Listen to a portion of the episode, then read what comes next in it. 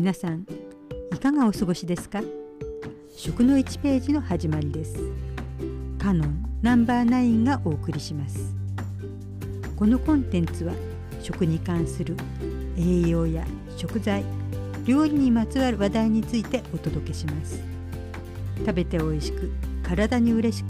お財布に優しい少しでも皆様の暮らしのお役に立てるようお伝えしていきたいと思います。それでは参りましょう。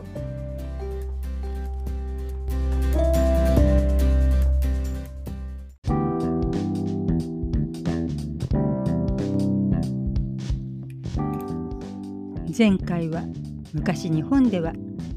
トマトが赤ナスやトウナスビなどと呼ばれていたとお話ししました。トマトには名前にまつわる面白い話がいっぱいあるんです。今回はトマトの学名についてお話しします。そもそも学名って何？というと科学論文に使われる世界共通の名前です。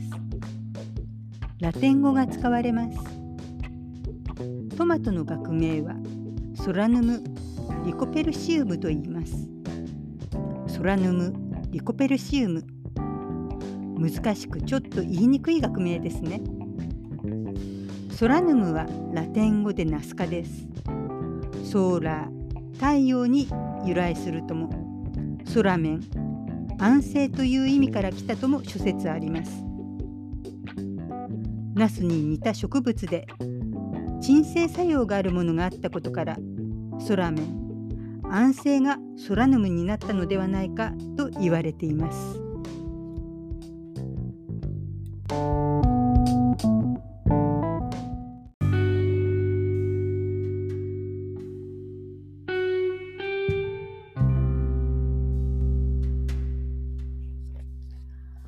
ソラヌムがソーラー太陽から来ているという説はナス科のナスピーマントマトなど暖かいところで育つので納得がいきます。ソラヌムリコペルシウムのリコペルシウムの方ですがこれはリコスが狼ペルシウムが桃なんと狼の桃という意味なんですね。そうトマトは昔毒があって食べられないと思われていました。人間は食べられないけれども凶暴な狼なら食べるだろうということでしょうか。鋭い目つきの狼が口の周りを真っ赤にしてトマトを貪る様子が想像つきますね。ちなみにリコペルシウムはトマトの成分リコピンの語源になります。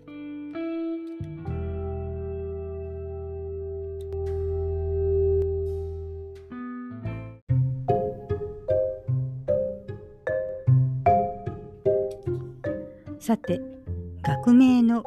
スラヌム・リコペルシウムですがナス科のトマトの意味でしたがトマトは生物学的にはナス科ではないトマトはトマト科だ。だからナス科のソラヌムはおかしいという話が持ち上がりました。そしてトマトは長く毒があるから食べられないと思われていたことを払拭するように食べられるトマトの意味のリコペルシウムエクセレンタムと学名が変わったのです。さらに月日が経ち食べられるトマトリコペルシウムエクセレンタムの学名が浸透した後にトマトの生物学的解析が進みやっぱりトマトはナス科だよねと元の説に戻ってしまいました。結局学名は再びナス科のトマトのソラヌムリコペルシウムに戻ったのですが食べられるトマトの学名リコペルシウムエクセレンタムもすでに長く使われ定着していたことから今でも使われることがあるようです。どちらにしてもリコペルシウム狼の桃と何とも印象に残る学名は人々が放っておくはずもなく今でも北海道産のトマトジュースや高知県産の野生のトマトの商品名として利用され製造元の地元やネットなどで販売されています。